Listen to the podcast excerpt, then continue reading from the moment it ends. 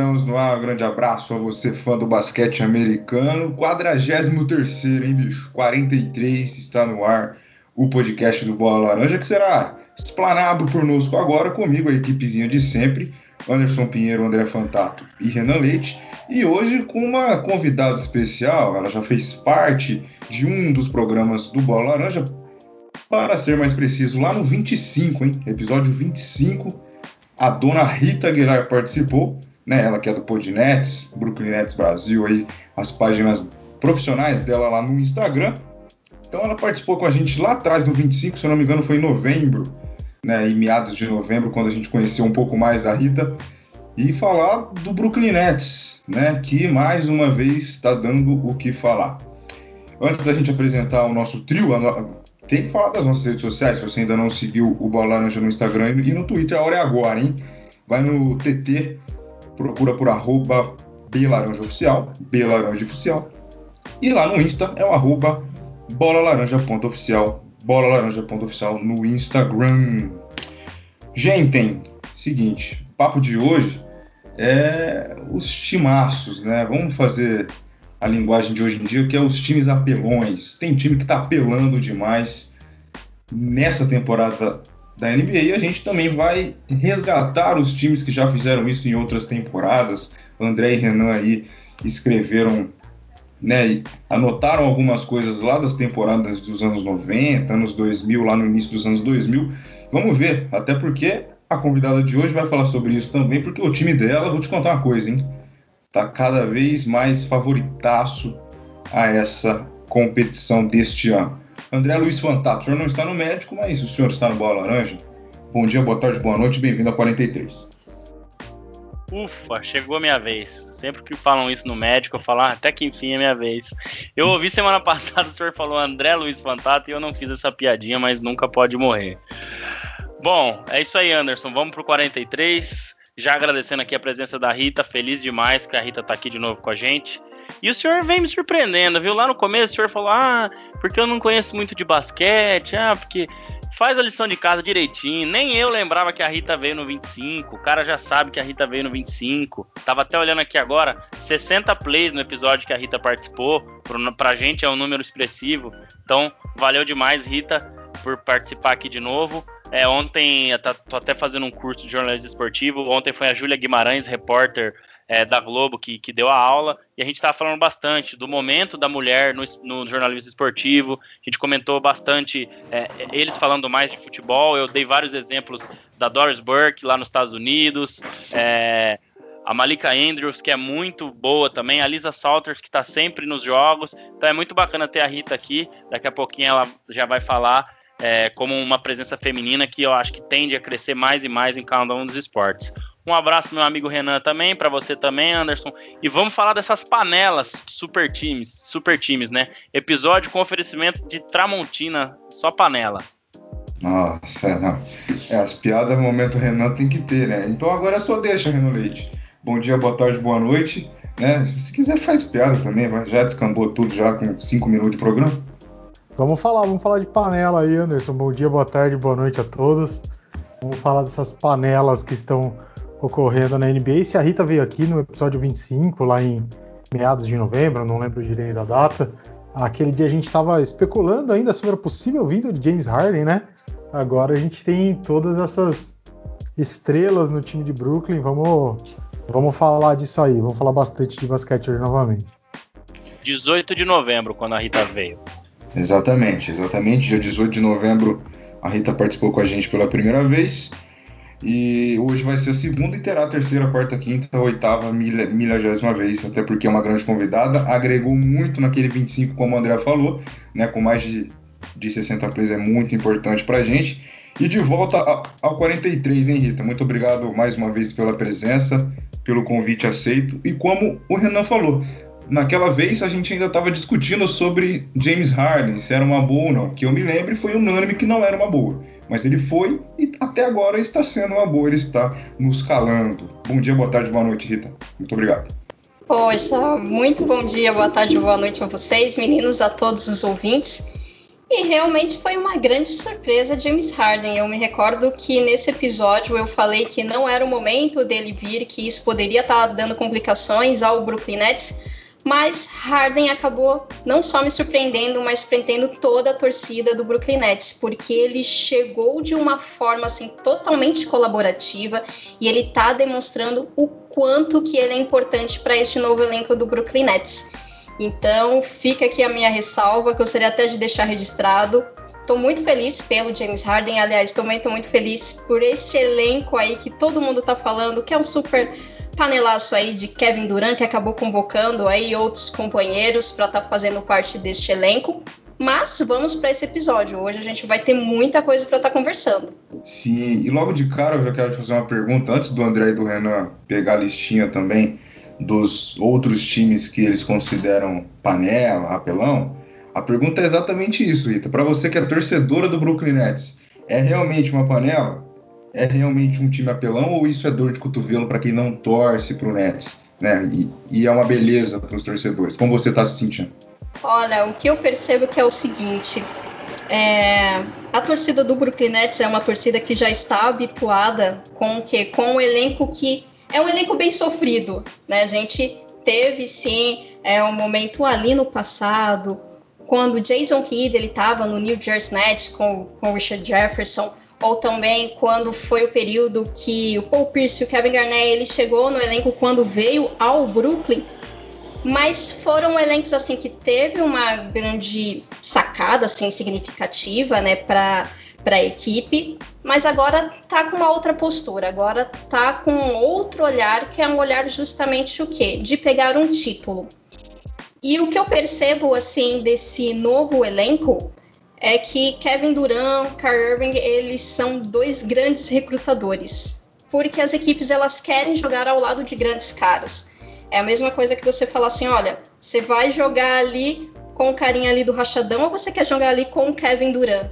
Então, eles são grandes recrutadores. O que eu percebo assim, Brooklyn Nets está formando este grande time, mas também tem um olhar de muito respeito ao Steve Nash. Esse, inclusive, foi um dos pontos principais do Black Griffin.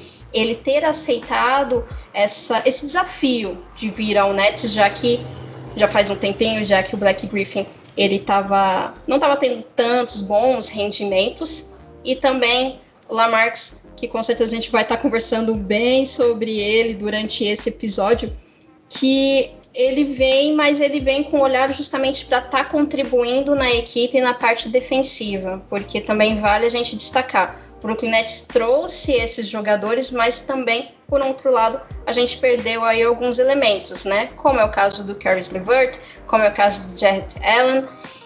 E o Lamarcus ele vem justamente para suprir isso, para suprir é, a ausência do Jarrett Allen, que ele vai estar tá fazendo muita falta, principalmente na posição 5.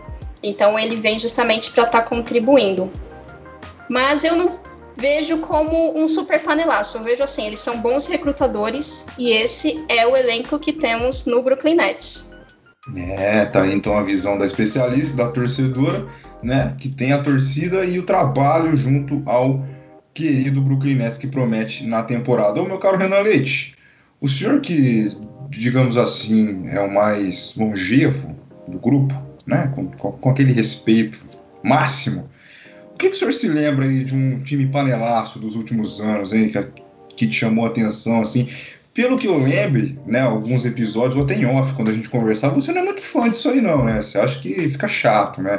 É o fundão da sala contra a frente e o, e, e o fundão sempre vai se dar melhor. Vai levar as maiores broncas, né? Mas no fim é quem manda, né, Renan?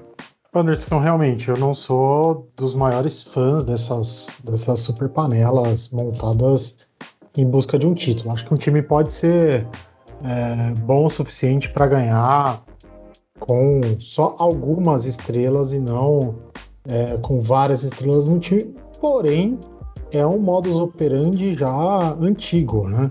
É, muitas estrelas que às vezes jogam muito tempo em um time que não tem tanto é, não tem tanta competitividade, não consegue chegar muito longe e, e nunca consegue recrutar, assim como a Rita estava mencionando agora há pouco, de que Kevin Durant e Kyrie Irving são bons recrutadores, né?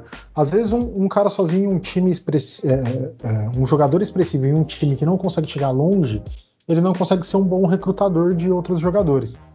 E aí, quando ele vai chegando mais pro perto do fim da carreira, ele vai vendo que se ele não se movimentar e for para um time que tem esses bons recrutadores, é, um time de mais hype, de mais mídia, de um centro maior, ele vai acabar se aposentando sem um, um, um anel de campeão.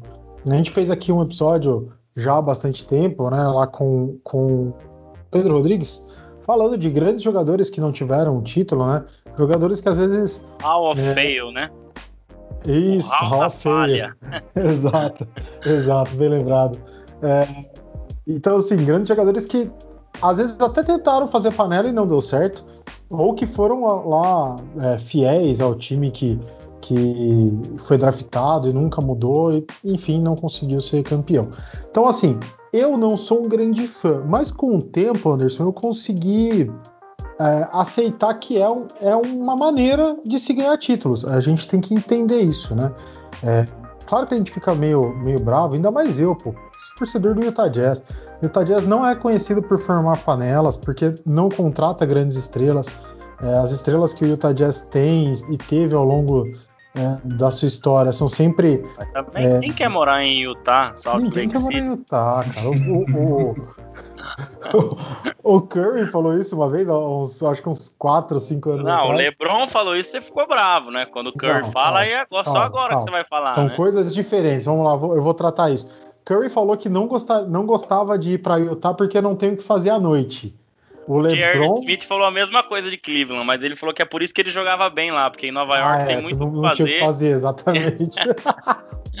é, agora, LeBron não, pô, LeBron feriu meu orgulho falando que é, quando você é pequeno ninguém joga com no videogame ninguém escolhe o Utah Jazz. Pô, e eu escolhi o Utah Jazz para jogar com com Stockton e Malone lá o NBA Jam.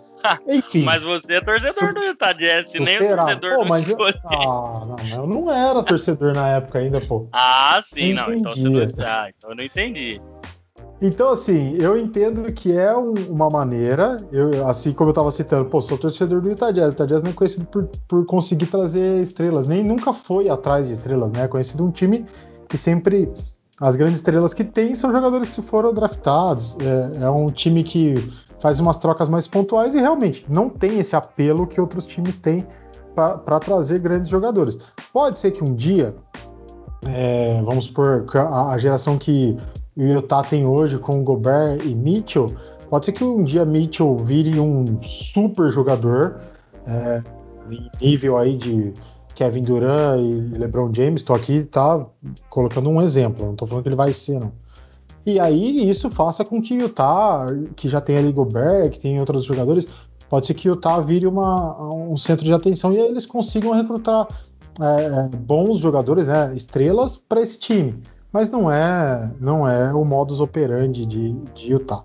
Então, é, eu aprendi a, a, entender e aceitar que é um modo. Então a gente tem cases ao longo da, da história da NBA, cases de sucesso e cases é, vamos dizer assim, de, de insucesso, mas de times que não foram é, campeões. Quando o, o, o, time faz a panela, o que ele busca é, é incansavelmente o título. Se ele fez isso, ele abriu mão de vários jogadores, ele às vezes abre mão de, de ter opções para a rotação do time, para montar ali um, um starting five poderoso e tentar, vai para tudo ou nada, vamos ganhar e depois a gente pensa em outra coisa.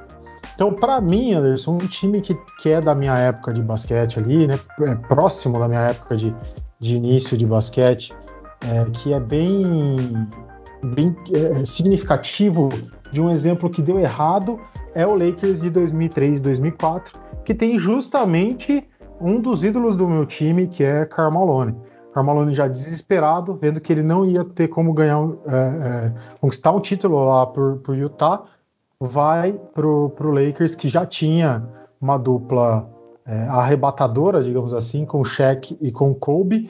Ele se junta a Gary Payton para tentar fazer ali é, um super time com, com Phil Jackson de técnico. E enfim, não deu muito certo. Parou lá no, num cara que jogou pouco também, né? Tim Duncan pelo, pelo Santo Antônio Spurs. Então a gente já consegue É, ver aí. Mas, Hum. mas nesse caso aí, só complementando já o do, o do Lakers, Sim. eu vejo que assim, o, tanto o Peyton quanto o Malone, como você citou aí, já estavam muito, muito velhos, né? Assim, já era. é, é, porque uma coisa, eu acho que ah, o cara tá velho, o cara tá um pouco. é, já passou um pouco do Prime, né? Aí eu Uhum. vejo que eles estavam muito velhos.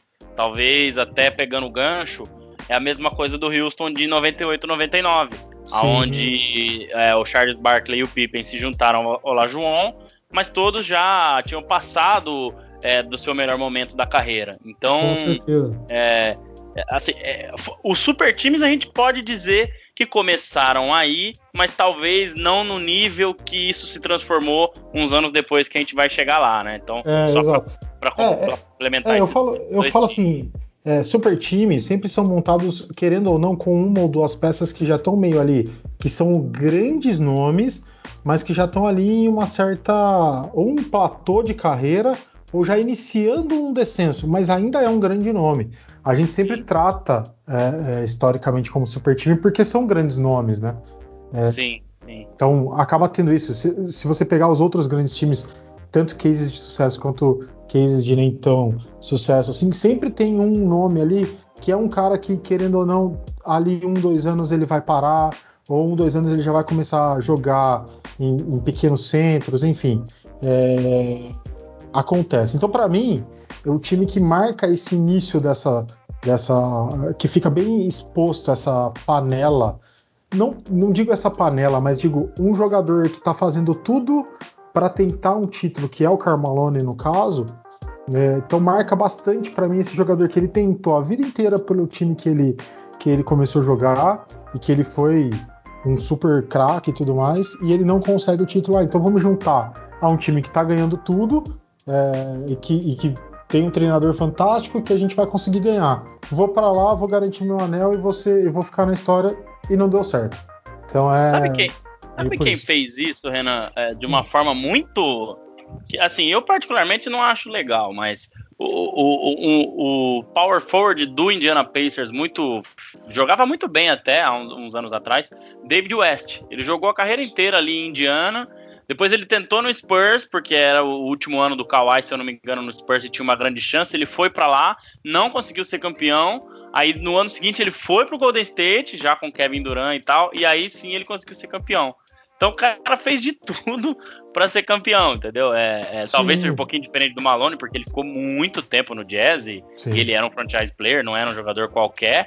É, o, o, o, o David West, se eu não me engano, acho que nunca nem All-Star foi. Mas enfim, isso passou uma prática comum hoje, né? O jogador ele querer se juntar a esses grandes times, mesmo se ele não for uma estrela, para conseguir um título, né? É, a gente vê o, o- o exemplo mesmo do Kevin Durant, né? Ele sai de, de OKC e ruma para o time de Golden State para tentar mesmo é, é, ser campeão e levar um anel.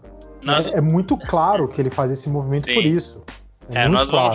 vamos, vamos, vamos chegar mais, é, É, como eu posso assim- dizer, detalhar mais esse movimento. Exato. aí. Assim como tem o caso de DeMarcus Cousins, que tentou aí por dois anos e as lesões não deixaram. Um ano jogou muito mal ali nas finais contra Toronto.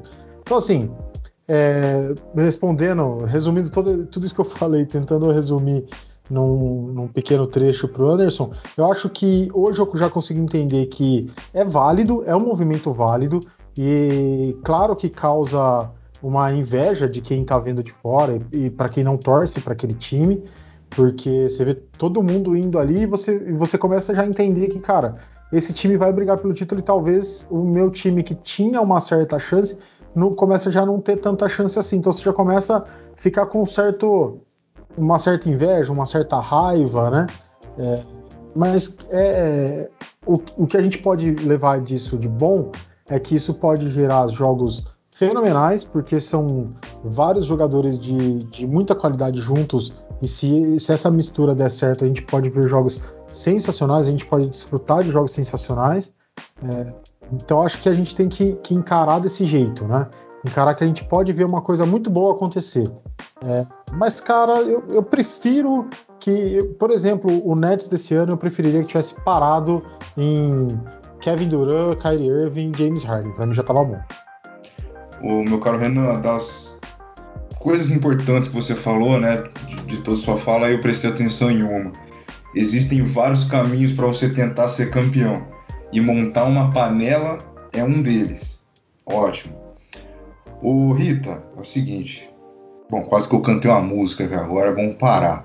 Mas ó, é o seguinte. Nesse exercício de vários caminhos para você tentar ser campeão, o Nets buscou esse. Vamos trazer gente, vamos panelar, digamos assim. Esse era o único caminho que dava para seguir, porque na sua fala anterior você disse que os anos anteriores do, do Nets eram tristes, né? Era um elenco assim, bem cabisbaixo, né? Que não chegava a lugar algum. E agora monta um elenco para chegar no topo, para ser campeão. Então você enxergava como, como torcedora, desde quando você começou a torcer lá, quando você cantou, contou pra gente lá no 25, até hoje, você observando o Nets de perto, esse era o caminho certo mesmo para seguir? Né? Não tinha outra ideia a não ser contratar um melhor dos melhores? Olha, eu creio que esse seria o melhor caminho para esse objetivo, que é o objetivo é justamente o título. O que a gente percebe é que o Brooklyn Nets está com uma sede imensa de conquistar um título, pois é uma franquia que só tem título ali na antiga aba, né? Não tem nenhum título na NBA.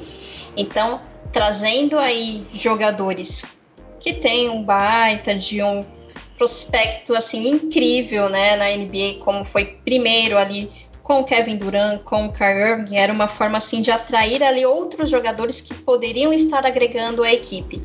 Então o que eu percebo assim, esse foi o único caminho que o nosso GM Cia Marques ele acabou enxergando. Agora é o momento sim de do Brooklyn Nets ele está em busca de um título.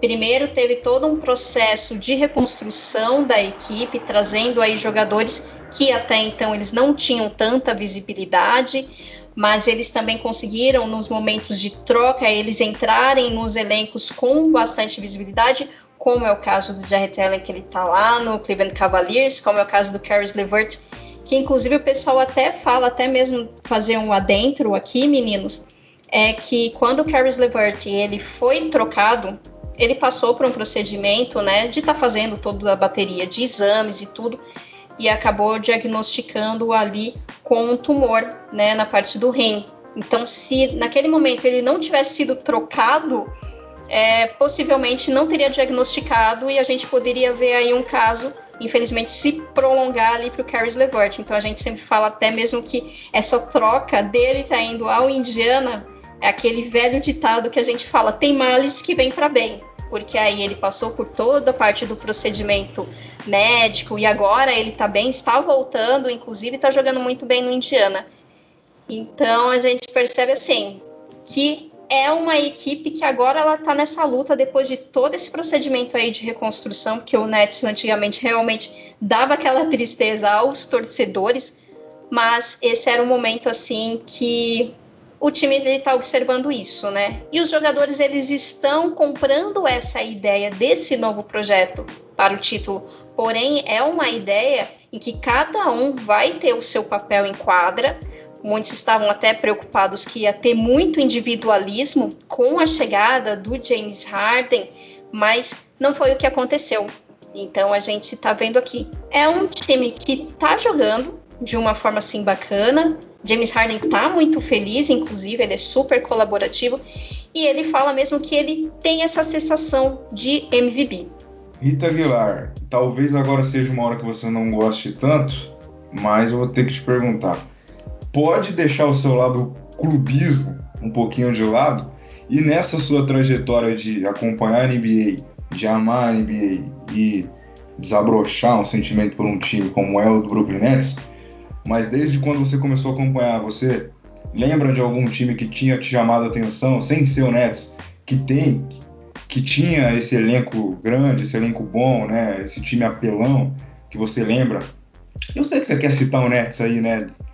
De um tempo atrás, pode citar, mas Teve alguma outra franquia que você olhava e falava, nossa, esse time aí tá apelando, hein? Como dizem para você hoje sobre o seu?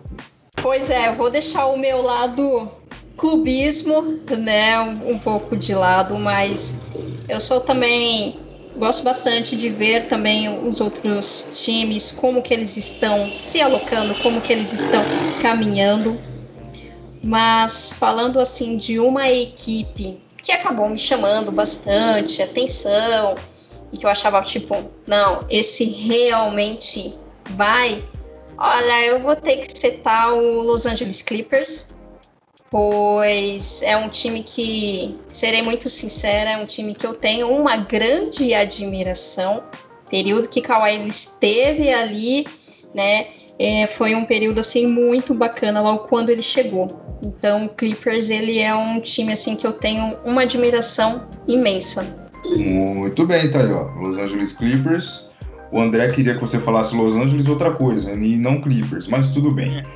André Luiz Fantato, eu sei que o senhor tem uma lista aí, né, do que o senhor fala assim, ah, esse time aqui não dá, era sacanagem, era uma Master Liga, né, o time que você cria no videogame com todo mundo ao seu dispor, cara, sei lá, você coloca o Curry de, de pivô, mas, mas tem que estar tá lá, né? Então, eu vi que o senhor falou que tinha times até de dos anos 90, né, que, que, que você anotou aí. Então fala pra gente, vamos discutir um pouco sobre esses times apelões da história, né, de um tempo para cá, é claro, né, para ver se tem alguma combinação entre o Nets de hoje e o Lakers também, né? Porque com a chegada do Drummond tem gente que fala também que o Lakers é um time apelão, caso vocês quiserem considerar o Drummond uma estrela.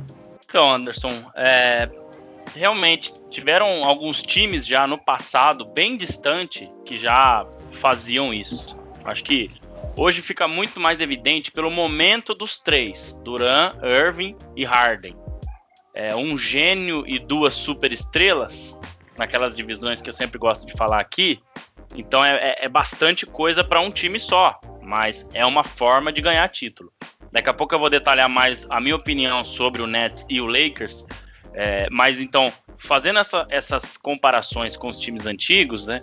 Eu até estava vendo o Chris Bussard, que é da ESPN americana, também falar, né? Sobre ah, esse movimento do Duran, é, ir para lá e trazer o Harden, falar com o Lamarcus Aldridge. Mas assim, é, o Lakers de 71, é, 72 já tinha é, ali um, um time é, com muitas estrelas. Então, é, o Lakers tinha, além do, do Jerry West e o White Chamberlain, o Gale Goodrich. Eu não sei se é essa a, a, a, pronúncia correta, porque é um jogador que bem para trás da minha época, o Jerry West a gente sabe, De Logo e o Will Chamberlain, o cara que fez 100 pontos. Então, além desses dois, eles trouxeram Gale Goodrich, que já tinha sido MVP, tinha sido um grande jogador, então naquela época ali já se falavam de um super time, numa, um passado bem distante. Então, para dar esse exemplo para você de um passado bem distante. Mas eu acho que o super time, super time mesmo, ele começou, o Renan deu bons exemplos, mas um super time com todo mundo em forma foi o Boston Celtics de 2007 e 2008, com Rajon Rondo, Ray Allen, Paul Pierce e Kevin Garnett. Ali já começava a se a, a, a, a, se desenhar isso. Embora o Rondo e o Ray Allen nunca nunca foram franchise players em suas carreiras, mas eram duas estrelas. Já o Kevin Garnett já tinha sido franchise player em Minnesota e o Paul Pierce já era em Boston. Então aquilo ali começava a se desenhar. E isso se consolidou de vez com o Miami Heat de 2010 a 2014, tá? Que foi quando o LeBron James, que era o franchise player, já era gênio naquela época, e Chris Bosh, que era um outro franchise player é, de Toronto, LeBron James era de Cleveland, se juntaram a Dwayne Wade, que era o franchise player e já campeão no Miami Heat, já era MVP de final. Então, foi mais ou menos ali em que a coisa degringolou, vamos dizer assim, porque aí aquele time foi duas vezes campeão, chegou em quatro finais seguidas. Então, é, embora tenha enfrentado mais dificuldades é, do que, por exemplo, o movimento do Duran para o Golden State Warriors, mas é, foi já ali um, super time. Mas era um time que tinha sido montado aquele ano, mais ou menos o que deve estar tá acontecendo com o Nets hoje. Então, é, são esses aí os exemplos, Anderson, de lá de trás e recentemente agora é, que eu que eu né, que eu tenho para dar. E o último a gente sabe muito bem, o Kevin Durant indo para o Warriors.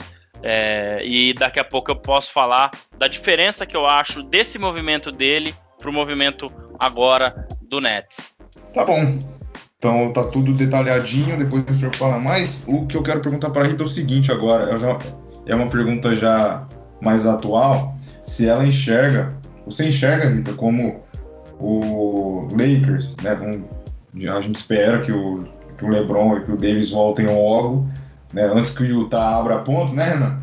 Então que eles voltem logo, né? Para realmente ver se esse time vai ser tudo isso que a gente está imaginando com a chegada do Drummond, mas você acha que o Lakers é a única equipe que pode bater de frente com o Nets? Ou você enxerga alguma outra aí, né, olhando o cenário de hoje?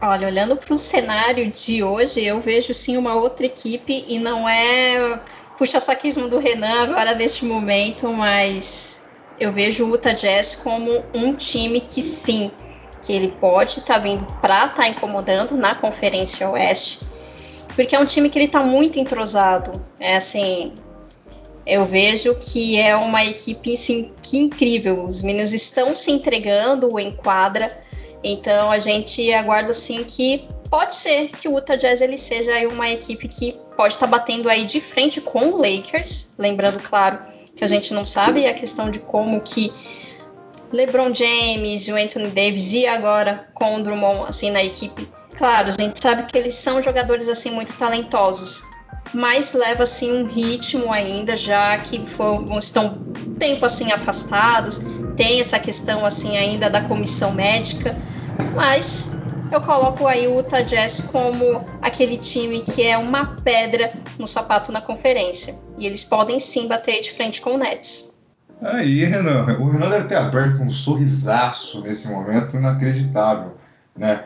Aí, Renan, ó, vou até te dar a palavra agora e te complementar com uma pergunta. Qual é o time mais apelão da história do Jazz, hein, meu cara? Ô, Anderson, eu até bati umas panelas aqui para comemorar essa, essa fala da Rita. Realmente o vai achar que você tá querendo derrubar o Bolsonaro, ficar batendo panela aí, hein, Renan? meu, meu vizinho daqui a pouco taca uma pedra em mim aqui. Ah, é. é. Então, Anderson, só complementando o que a Rita disse, realmente eu acho que o Utah Jazz esse ano tá um time muito redondinho. É, eu, algumas pessoas que eu conversei sobre, que eu, que eu já perguntei sobre, que eu respeito a opinião, né? elas sempre falam que esse time está muito apoiado em cima de duas, dois nomes que estão fazendo uma temporada muito boa e que há tempos não jogavam isso, que é Jordan Clarkson e o queridíssimo Mike Conley, que foi até chamado justamente com muito atraso para o All-Star esse ano. O meu medo só é desse time não vingar tanto se esses caras que a gente sabe que nunca foram tão regulares assim, se eles voltarem a dar uma oscilada. E aí eu acho que o Jazz pode dar uma complicadinha, mas eu também acredito que ele pode incomodar bastante o Los Angeles Lakers. Ô, ô Anderson, agora respondendo essa pergunta, o Jazz nunca teve um time assim, apelão. O Jazz, como eu disse, não é um time de trazer grandes estrelas, de fazer grandes trocas, de ceder jogadores para ter alguém é, grande e tudo mais ele é muito mais formador aí, né? Ele, ele prefere trabalhar com o draft e, e, fazer boas escolhas no draft e esses draftados irem subindo e virando os franchise players do, do time. Hoje, por exemplo, Gobert e Mitchell são dois draftados do, do Utah Jazz que são os dois franchise players, dois anos seguidos é. como All-Star, os dois. Então, a grande é. diferença tá aí, né, Renan? Eu acho que a, a, diferença de uma panela e de um super time montado, trabalhado, é essa. O Golden State fez com três drafts. Exato. Curry, Clay Thompson e Draymond Green. O Jazz também, né? É, lá atrás com a, Stockton, eu não sei se o Malone também foi draftado pelo, pelo Jazz. Foi é, também. Mas, Então, e agora novamente. Então, é uma questão de cultura mesmo do time, o que essas franquias em grandes mercados, Nova York, Brooklyn, Los Angeles, geralmente não fazem, né? Exato, exato. É, então, aí o, o, André já citou é, o grande time que o, que o Utah Jazz teve, o time que a gente pode até falar que foi mais apelão, foi é, o Utah Jazz da época de Stockton e Malone. Era um time assim que se não fosse um rapazinho é, que jogou pouco basquete chamado Michael Jordan, esse time com certeza teria sido campeão pelo menos umas duas vezes. E as duas vezes ele encontrou esse timezinho que jogava pouco do Chicago Bulls e, e não conseguiu ser campeão em cima deles. Então foi o grande time, é o time que Utah, acho que todo torcedor tem na mente é, como o grande time de Utah e não foi uma, uma panela. Teve, é, se eu não me engano, 2006 Utah chegou na final de conferência com, com também um draft, Deron Williams jogando muito, né? Deron Williams que participou de uma panela pelo Nets quando é, que a gente comentou aqui do time do Jay-Z, né? Que era Deron Williams, Brook Lopes, Paul Pierce, Kevin Garnett, tinha uma, uma galera naquele time que não deu, não deu muito certo, acabou parando no, no hit de LeBron, se não me engano, nas semifinais, né? 2014. Isso então, aí. É, então, assim, o, o, Jazz teve esses bons times, mas para ficar na história, para ser o maior Utah Jazz de todos, sem dúvida, esse da temporada 96-97 e 97-98, com certeza. Lembrando que estamos gravando o 43 no dia 31 de março de 2021 por volta das 8h30, 9 horas da noite, tá? Só para você ficar ligadinho aí, vai sair amanhã, dia 1 também conhecido como quinta-feira. Rita Aguilar, as perguntas vão nascendo e eu vou ter que, que ir te fazendo. É o seguinte: Brooklyn Nets, como você enxerga este projeto? Aonde eu quero chegar? Duran e Irving não vieram agora, eles vieram em outra temporada. Mas o Harden veio agora, o Griffin veio agora e o Lamarcus já, né, digamos assim. Até onde vai esse projeto? Porque, convenhamos, é caro. Vamos fazer um exercício futurístico. O, o Nets não bate campeão essa temporada. E aí? Como é que fica essa cabeça? É um projeto a longo prazo? É um projeto para ontem? É um projeto para a próxima temporada? Porque a gente tem que, sei que não é a sua ideia pensar assim agora, porque você é uma torcedora, mas o lado analítico. Pode ser que dê tudo errado esse projeto, esse super time. Aí vai ter que fazer o quê? Vai ter que trocar os caras e voltar naquela estaca zero novamente? Então, na sua visão, até quando? Qual é o prazo desse projeto pro Nets? É ser campeão agora, já? Ou dá para esperar? Não, dá para esperar, sim, lógico. O pessoal tá bem esperançoso que já seja já este ano. É, pode ser que sim, pode ser que não, mas a gente percebe também que dá para esperar sim a próxima temporada, pois a gente ainda não sabe a questão de saúde de Kevin Durant, pois ele está com a previsão de voltar agora no dia 7. Estamos ainda no aguardo de alguns resultados aí de exames que ele fez, de ressonância, se vai dar tudo certo para ele voltar. E se ele não voltar, temos aí alguns jogadores de segunda unidade que podem estar substituindo. Lógico, não à altura, mas que podem aí estar tá correspondendo bem à equipe.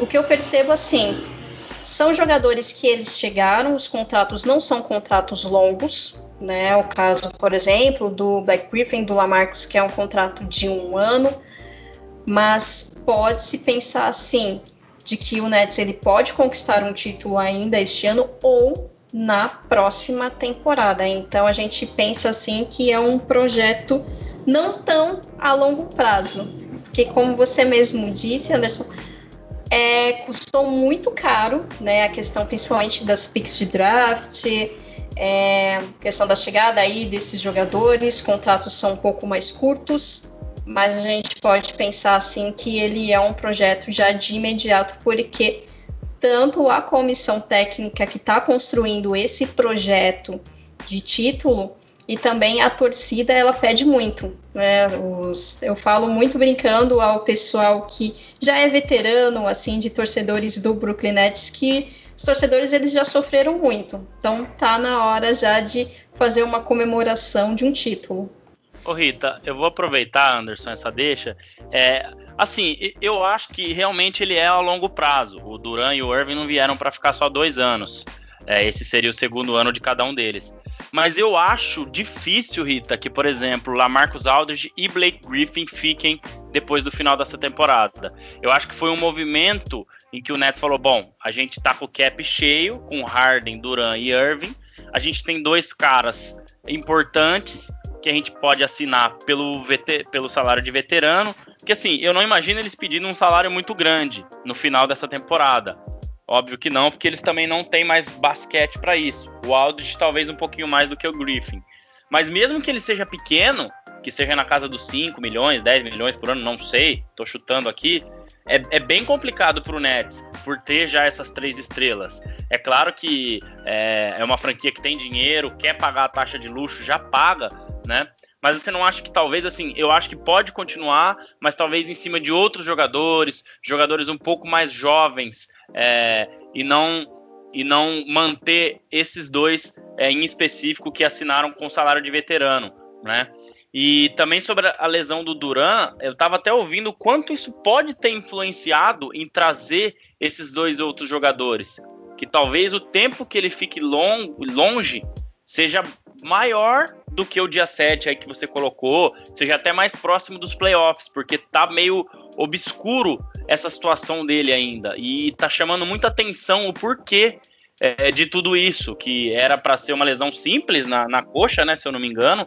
Então, enfim, é, é, mais ou menos mais ou menos por aí que eu queria que você falasse também, Rita. Então, André, também tem uma questão você falando sobre a lesão do Kevin Durant a gente sempre coloca uma estimativa que ele volte é, ainda nessa temporada regular, porém a gente não pode também estar tá contando com essa data, porque os resultados da ressonância elas ainda não chegaram. Existe sim uma pressão da imprensa norte-americana, principalmente do Mark Stein, lá da ESPN, que ele fez até uma entrevista esses dias falando que o Brooklyn Nets, na verdade, está escondendo o quadro clínico de Kevin Durant, porque eles falam assim que não é possível é, o que está acontecendo, não falarem realmente a real do que está acontecendo com Kevin Durant, porque o Steve Nash ele só fala nas entrevistas, ah não, mas é Kevin Durant está passando por uma ressonância, vamos aguardar e tudo. Aí daqui a pouco ele falou, não gente, ele está se recuperando,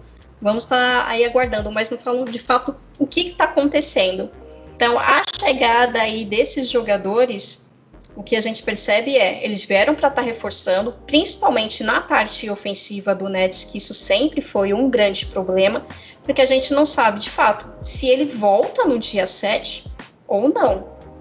E até mesmo pegando aí esse ponto que você disse sobre esses jogadores aí que possivelmente eles vão ficar por pouco tempo, como é o caso do, do Black Griffin, Lamarcus pode ficar até um pouquinho mais, mas a gente tem que levar em consideração que eles são jogadores veteranos, eles estão vindo aí de um período longo, principalmente o Black Griffin, que ele vem aí de um histórico de lesões, ele vem justamente para estar tá contribuindo. Não vai ser aquele jogador que vai estar tá resolvendo tudo ali no Brooklyn Nets. Mas tem jogadores, segunda unidade, mais, bem mais jovens, como é o caso do Bruce Brown, como é, é o caso do nosso garoto que a gente sempre fala brincando, nosso diamante bruto, que é o Nicholas Claxton. Joey Harris também, que ele tem uma boa artilharia aí nos arremessos de três pontos, então vão ser jogadores que vão estar contribuindo e possivelmente vai ser ali é, aqueles jogadores mais centro de futuro aí para o Brooklyn Nets. Legal. Muito bem, muito bem. Ô, ô, André, eu já vou te dar a palavra, né? Eu já vou te dar a palavra porque tá na sua vez de falar, mas antes de você falar, é, eu quero que você, antes de você falar sobre o, o assunto lá do, do Durand, quando ele, ele saiu do KC para ir pro, pro, pro Golden State, eu queria que você falasse rapidinho para os nossos ouvintes, para todos que estão nos acompanhando, a página dos nossos queridos amigos, né? Que, pessoal aí que quer comprar uma camisa, né? Vamos dar aquela moral lá para a gente conseguir aí. Pois é, Anderson. Sempre bom lembrar da nossa parceria com o Block NBA. Então, se você não seguiu ainda, segue lá, arroba BlockNBA underline. É, todas as camisas, jerseys da NBA, camisas de passeio, City Edition, Home Edition, todas as, é, todos os modelos de todas as 30 franquias da NBA e até de franquias que já não existem mais, Supersonics, enfim, tudo que você quiser você encontra lá. É, adiciona o pessoal lá no Instagram, Underline, escolhe lá o seu modelo preferido, do seu time preferido e usa o código, fala com eles, usa o código COD 10 LAR, COD, número 10, 10 LAR, que você vai ter um super desconto lá do Bola Laranja, beleza? Então, sempre bom falar, mandar um abraço pro Gustavo, nosso amigo lá do Block NBA. É, isso aí. Caso não pegou o código, dá uma pausa, né? Arrasta para trás um tempinho e ouça novamente a bela voz de André Fantato dizendo o código que vai te ajudar lá na sua compra. Então, siga a página do Block NBA que é muito boa aí os nossos parceiros. Agora sim, meu caro André Fantato, sobre atualmente, né? A gente vai falar do super time de agora, que é o Nets, o Lakers, mas você também deixou em haver aí né, a saída do Duran do OKC para ir para o Golden State e foi campeão. Ali também era um super time. Então, explane-se, fica à vontade. Então, Anderson, é, eu acho que o movimento que, que, eu não gosto, que eu não gosto e acho que a, maioria das pessoas pegam no pé do Duran até hoje ainda foi exatamente esse movimento. Porque ele saiu de um time que era o OKC, que tinha sido derrotado pelo Golden State na temporada 15-16. É, para se juntar a um time que venceu ele naquele ano e um time que vinha da melhor temporada regular de todos os tempos, que foi o Golden State 73-9, que veio a perder o título, não era um time é, que, que, vinha de um título, já tinha sido campeão em 2015, mas perdeu em 16. Só que aquilo ali foi um milagre. É, aquela, aquela derrota, quando eles abriram 3 a 1 em cima do Cleveland, nem a mãe do LeBron James achava que, que eles iam virar. Isso é, nem o torcedor mais otimista achava que o Cleveland fosse virar. E ele se junta a um time que já era tão forte, mas tão forte, e que assim, no fundo, no fundo, todo mundo sabia que a NBA tinha perdido a graça ali. É, mesmo o Cleveland tendo Kyrie Irving e LeBron James, mas não, não chegava perto é, do, do, elenco que aquele Golden State tinha, que já era de Curry, de Clay Thompson e de Draymond Green, três estrelas, e Iguodala, que já era MVP de final e jogava muito bem, e trouxe o Duran, que é um dos gênios aí hoje. Eu coloco na, na mesma, é, é eu coloco ele, né? LeBron, depois ele e Kawhi Leonard brigando ali na segunda posição e provavelmente até o final da carreira vão estar todos esses na, na, na ali na prateleira de, de gênio, né? E esse movimento me incomoda muito e, e, eu acho que o Steven A da ESPN americana também falou hoje que ele não gostaria de ver o, o Duran ganhando mais um título em um, em um elenco recheado como é esse. Gostaria de ver o Duran fazendo um movimento um pouco diferente para vencer o título, tá? Então, e esse para mim é o principal ponto. O que o Nets está fazendo agora, claro, o Nets tem três super estrelas e a gente pode discutir aqui a ida do Harden para lá. O Harden sim é um jogador que, que dá um desequilíbrio maior para o Brooklyn Nets. Mas o Lamarcus Aldridge e o Blake Griffin é muito mais pelo nome que eles têm do que pra, propriamente dito do que o basquete que eles jogam hoje. A Rita foi perfeita quando ela falou: eles vão ajudar esse time. Claro que vão ajudar esse time. O Aldridge pode pegar ali 10 rebotes num jogo, pode ser domin mais dominante no garrafão, ele é um pouco mais baixo que o DeAndre Jordan, pode jogar um small ball é, pelo Nets, mas não é um cara que vai ter um impacto de uma estrela, de uma super estrela no time, até pelo tanto que ele vai pegar a bola na mão, pelo tanto de toques na bola que ele vai ter. Né? E, o, e o Griffin é, é, teve inúmeras lesões é, no, nas, últimas, nas últimas temporadas e também não vai ter esse impacto. Então, assim, é muito mais pelo nome e o hype que o pessoal coloca. Nossa, o Nets é muito apelão, levou o Griffin, levou o Aldridge, do que propriamente o que eles jogam. Se a gente olhar os números do, do Blake Griffin na temporada passada, são 12 pontos por jogo, é, um aproveitamento muito ruim de quadra, de 42%. É, então, assim, é um 30% na bola de 3, é, é bem ruim tá? Claro, os números dele vão melhorar esse ano, ele, vai, é, ele pode ter uma contribuição maior, mas muito pelo que o time vai facilitar para ele jogar. O Aldridge também. O ano passado ele teve um ano bom, mas esse ano ele estava bem mal no San Antonio. Tanto é que o San Antonio meio que encostou ele, porque o time estava melhor sem ele na quadra. Então, são dois jogadores já, já é, é, que passaram do Prime. É, Duran e Irving já estavam lá, e o movimento do Harden a gente pode discutir um pouquinho mais. É, como eu falei, eu acho que é, é um cara que, que, que foi para lá, e, e, aí sim são três superestrelas no seu melhor momento, ou em um dos melhores momentos da carreira. É, o que eu vejo do Brooklyn é talvez o Claxton, que a, a, a, Rita acabou de citar, perder um pouco de espaço, o que talvez pode ser um pouco ruim para o time. Porque você já tem DeAndre Jordan, agora você vai, ser, vai ter Aldridge e talvez até o, o Griffin num small ball. Então isso pode ser um pouco ruim para o time, tirar um pouco o espaço desse menino que tem jogado muito bem. É, não sei se o, o Steve Nash vai ter peito para tirar o DeAndre Jordan, que é o amigão do churrasco ali do pessoal, porque eu vejo o Claxton realmente como um, um, vai ser um grande jogador. E o Bruce Brown também. Então, esses caras eu vejo mais impacto do que propriamente o Aldridge e é, o Lamarcus Aldridge é, e, e, o Blake Griffin. Então, o, o Duran, o movimento dele do Golden State realmente é o, o, o que, o que me, mais me pega, e já era um time que já, já vinha campeão, já vinha pronto, e foi um movimento que arruinou a liga, como o pessoal dizia ali na época, e que realmente assim já acontecia quando o LeBron foi para Miami. É, são movimentos que hoje vão ficando cada vez mais normal, e eu vejo que para o equilíbrio da, da liga é ruim, tá?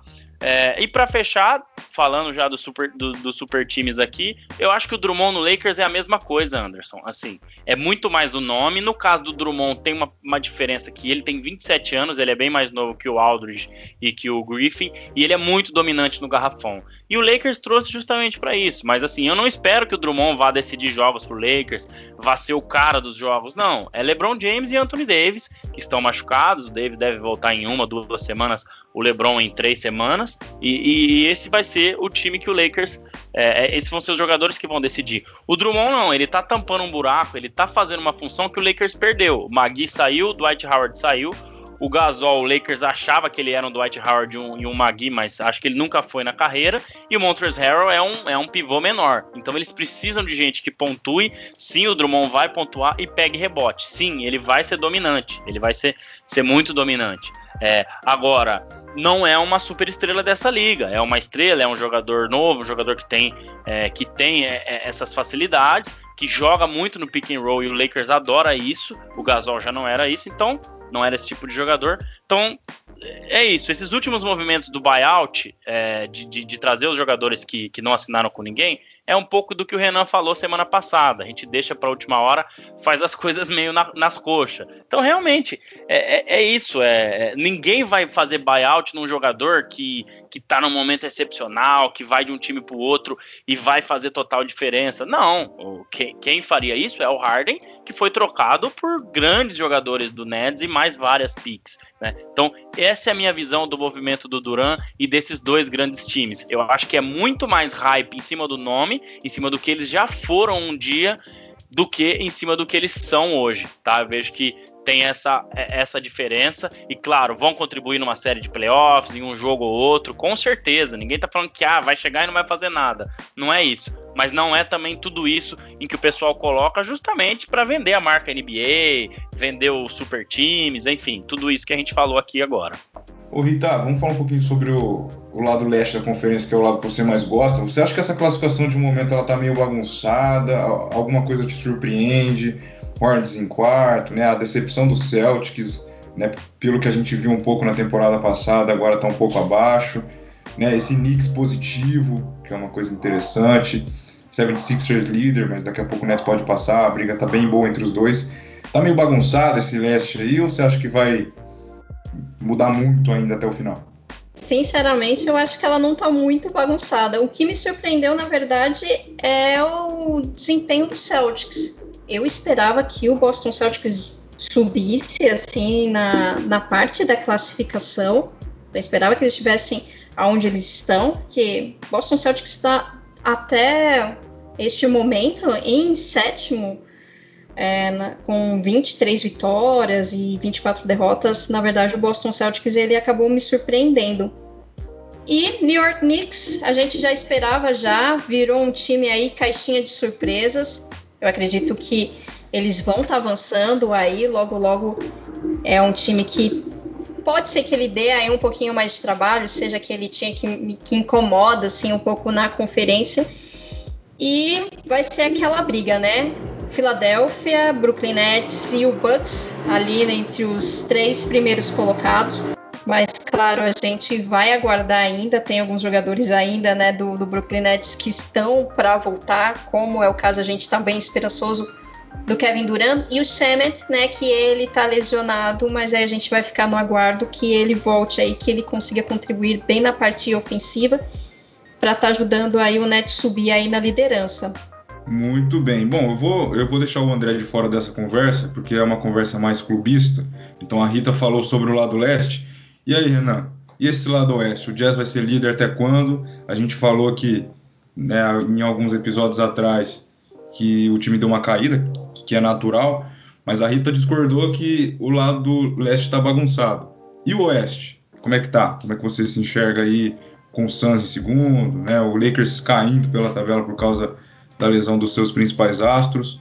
E o Jazz, hein, meu cara? Já faz tempo que é líder, hein? 35-11, tá bom para você? Anderson, é, assim como o Knicks para mim é surpreendente lá no, no, leste, fazendo a campanha que tá fazendo, a gente até já já meio que, que achava que ele conseguiria fazer alguma coisinha, mas no, no, na minha visão surpreendeu, porque eu, eu achava o Knicks no, nos últimos anos bem bem zoneadão assim a respeito de é, gestão de elenco e esse ano eles estão muito bem, então me surpreende. Me surpreende o Jazz também. Eu não, eu não, esperava, eu falei aqui no começo da temporada que eu, claro, tenho confiança de que o Jazz classificaria, e eu tinha até uma esperança que classificaria sim entre os, os quatro primeiros. É, mas quando começou a temporada eu, eu hesitei um pouco, falei, pô, será? Não sei e tal.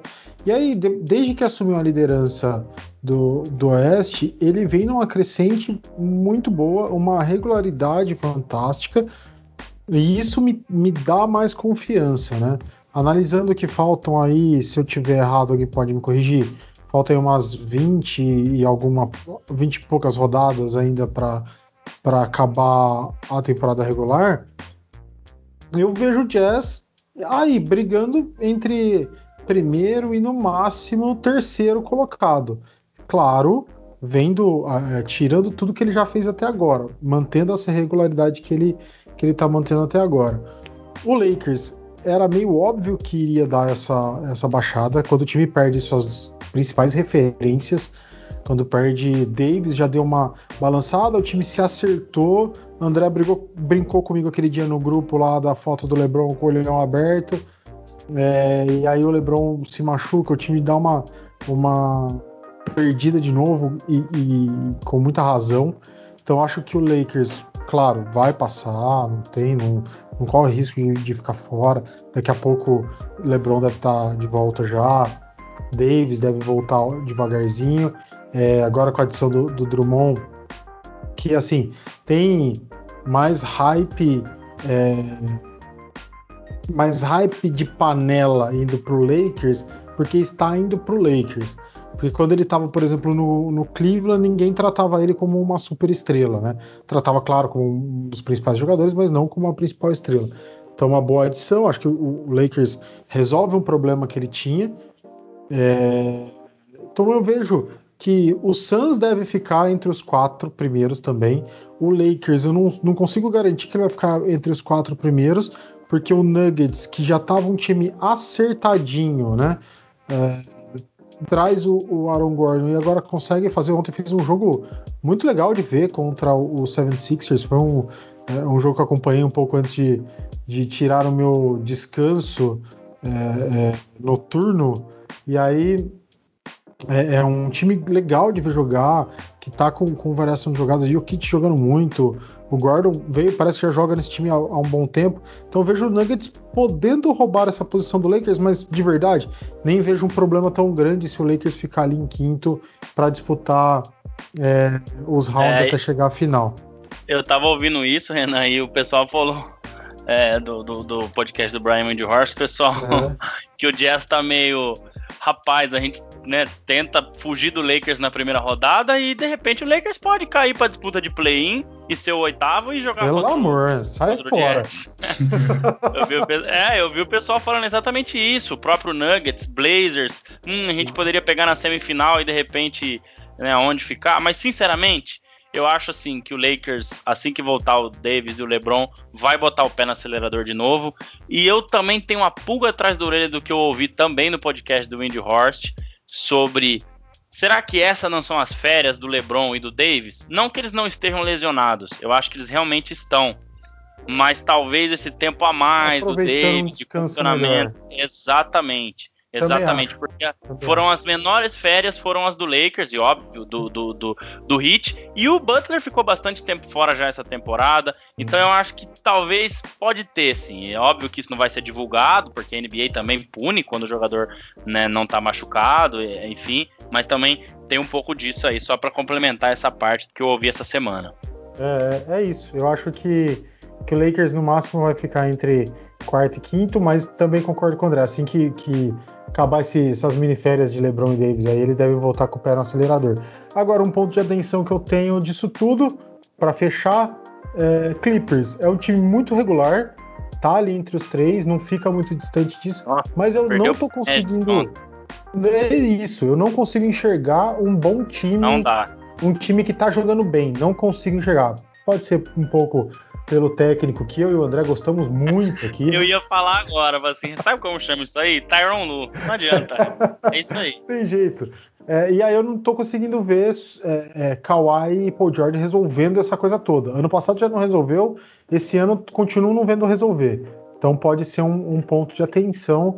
Se a gente tinha Clippers como um contender, hoje eu, eu, opinião particular, não consigo ver já o Clippers como um contender. Claro que é um fortíssimo candidato, mas não como um contender. Muito bem, senhores e senhoras, estamos chegando ao fim Mano, do episódio 43. Pois não. Vou só fazer uma perguntinha rápida de uma coisa que eu vi essa semana. A resposta é bem rápida, então não vai demorar muito. E que eu achei assim, cara, surpreendente. Uma das coisas mais surpreendentes que eu já vi na NBA. Eu vou começar pela Rita, primeiro as mulheres, claro. Depois o senhor pode responder também. E por último o Renan. Rita, a pergunta é a seguinte: não vale abrir o Google, hein? Nem você, nem o Renan, nem o Anderson. Quem é o jogador que nunca, nunca, nunca tomou uma falta técnica na história da NBA? Nossa, confesso que eu vou passar isso para os universitários, porque eu não você, conheço. Você quer dar um chute? Pensa num cara calmo, um cara tranquilo. Não é bem por aí, tá? Mas eu fiquei muito surpreendido quando eu vi essa informação. Falei, eu nem sabia que tinha alguém e eu vi que esse cara não, não nunca tomou uma falta técnica. E ó, ele já tem 11 anos na NBA, hein? 11 anos não, é 13 anos na NBA. Nossa, será que é porque eu tô acostumada a ficar vendo jogo com barraqueiros que ficam sempre fazendo falta aí já vamos já tipo já direto já? Não, agora agora eu confesso, eu fiquei curiosa, quem que é esse jogador? Pô, esse, esses dias DJ Red que tomou uma uma técnica porque jogou a bola pro juiz e o juiz não tava olhando pra bola, coitado. Então, sei lá, às vezes os, os caras tomam umas técnicas que não tem sentido. Então, eu não sei. Não, é, sabe tipo, também, Renan? Você também não, né, Anderson? Não, não, quer chutar? Claro que não. É o jogador se, se eu for chutar, nosso... viu, André? Ah. Se eu for chutar. ah, meu Deus, vai ser que nem o, o airball do seu querido. Uso, eu, não eu não vou falar. Não, você falou que o cara tem que jogar NBB, pô. Então, o, então, se eu chutar, vai ser praticamente um airball. O arremesso ah. dele. É o, é o querido armador do time do Renan, Mike Conley. Nunca, nunca tomou uma falta técnica em 13 anos de carreira. Na verdade, ele tomou uma, mas ela foi retirada depois porque foi um mal entendido da arbitragem. Acho que no jogo mesmo ele tomou e ela foi ela foi é, retirada. Então, o Mike Conley, nos 13 anos de carreira, é, eu vi falar essa semana aí, nunca tomou uma falta técnica, eu achei muito importante e queria trazer aqui pro podcast. É, é por isso que não vinga, tem que ser mais nervoso, mais sangue nos olhos. é isso mesmo. Ué, mas é, é, mais um ponto positivo pro Utah.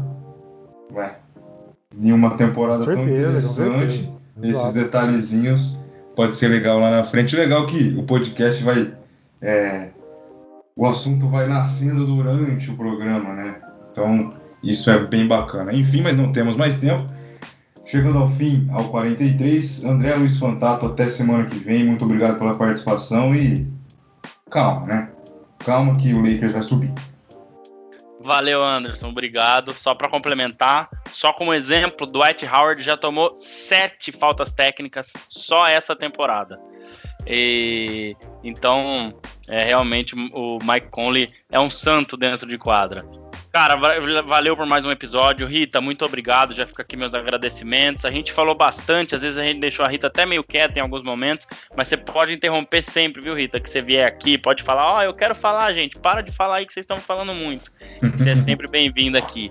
Muito bacana o papo de hoje, são visões diferentes, mas eu acho que né, a gente respeita, a gente sabe é, dos caminhos aí e é, é, muito bacana a gente falar cada vez mais e como você falou, o, o o, os assuntos vão se desenvolvendo é, automaticamente. É bem bacana isso. Valeu, valeu, Anderson. Valeu a você que ouviu até aqui, nosso ouvinte do Bola Laranja. Vamos seguir lá nossas redes. 1.045 seguidores, estamos aumentando e vamos montando conteúdos novos para vocês a cada episódio. Valeu, gente. Até mais. É, e se os senhores e as senhoras estiverem ouvindo um cachorro, um cão, é do meu vizinho, né? Não tenho muito o que fazer, a não ser que o André seja mágico na edição. Como os convidados são os últimos a se despedirem, eu vou de Renan Leite. Renan, aquele abraço, até semana que vem. Obrigado pelo 43 e, e vai Utah. Vai Utah, Anderson. Deixa os cachorrinhos serem cachorrinhos. Eles latem e é normal, deixem eles. É. Não precisa tirar da edição, não. O povo gosta. É, Anderson, muito obrigado por mais esse episódio do Bola Laranja. Um prazer estar aqui. Hoje, particularmente, um dia feliz para mim, por uma notícia pessoal que me deixou muito contente. Então, fechei com chave de ouro esse dia, é, muito, muito bom, muito iluminado, digamos assim. É, panelas à parte, agradeço a todos, em especial a Rita, por mais essa participação. Muito legal ter ela para partilhar de opiniões com a gente aqui. É, gosto, gosto bastante de participações assim como, como a da Rita, que por mais clubista que seja, tem uma visão geral e, e na, no último papo nosso ela até é, falou de evitar um pouco, às vezes, essa, esse duelo de clubismos. Acho isso muito importante e muito legal. Então, um abraço a todos, muito obrigado, Rita, e até semana que vem. Muito bem. Rita Aguilar, muito obrigado em nome de todo o Bola Laranja mais uma vez. Depois de quatro meses e 13 dias, né? A senhora está de volta conosco aqui no episódio 43, depois de ter participado do 25. Com certeza agregou muito para gente, né? E para eu recebi várias mensagens depois daquele 25, é que a gente nunca mais teve a oportunidade de, de conversar. O pessoal gostou da presença feminina. Então, mais uma vez, teremos esses elogios com certeza. Obrigado, Rita. Volte sempre. Não deixe só a gente tentar o contato com você para te convidar, mas fala, ei, quero participar, posso? Pode. Então vem quando você quiser, né? Você já é aí, digamos, da família do Bola Laranja. Sua segunda participação que podem se tornar várias outras. Obrigado mais uma vez e até a próxima. Ora, muito obrigada, viu, Anderson, Renan, André, a todos vocês ouvintes que escutaram a gente até agora. Queria mandar um grande abraço a todos vocês. E com certeza, é, o Laranja praticamente virou aí uma segunda família. Espero sim participar de um outros episódios com você. É sempre um grande prazer estar conversando com vocês. Então, um forte abraço aí. Fala das redes, eu esqueci. Pode falar aí das suas redes sociais, tanto a particular, né, e tanto também do Podnet. Ah, então eu vou vender aqui o meu jabá. Isso.